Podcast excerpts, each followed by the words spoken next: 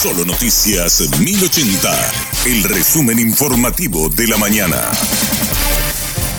Hola, soy Susana Arevalo y este es el resumen informativo de la mañana. El presidente del Tribunal Superior de Justicia Electoral, Jaime Bestard, reconoció que fue apresurado sugerir el desdoblamiento de las internas tras el incendio. Explicó que una alternativa es ampliar el horario de la jornada de votación y aumentar la cantidad de electores habilitados por máquina. Estamos viendo otras posibilidades de manera que no afecte esto el cronograma. Vamos a hacer algunos ajustes, pero tenemos que demostrar la capacidad de la institución y de todo el equipo humano de sobrellevar llevar la situación y hacer que se respete rigurosamente el calendario. Todas las fuerzas políticas quieren que se utilicen todas las máquinas disponibles y que se vote con las máquinas, porque eso trajo mayor seguridad, mayor transparencia. Una opción que yo estoy pensando, aclaro que esta es una posición personal y ahora ya voy a hablar con mis colegas y con el equipo técnico, es extender un poco más la jornada electoral. ¿Por qué eso? Porque como tendríamos menos máquinas, podríamos ver la posibilidad de analizar la cantidad de electores por mesa, pero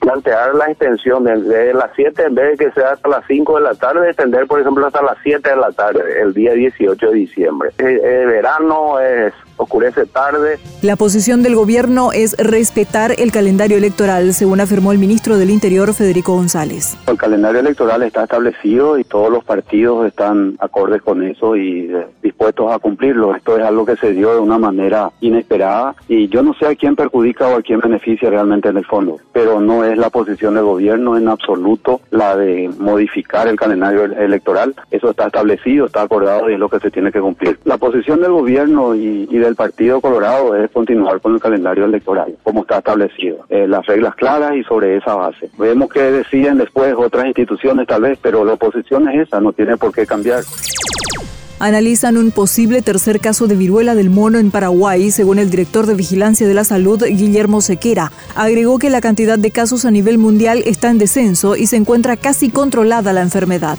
Actualmente hay dos casos confirmados en Paraguay y se está monitoreando a los contactos estrechos del segundo caso.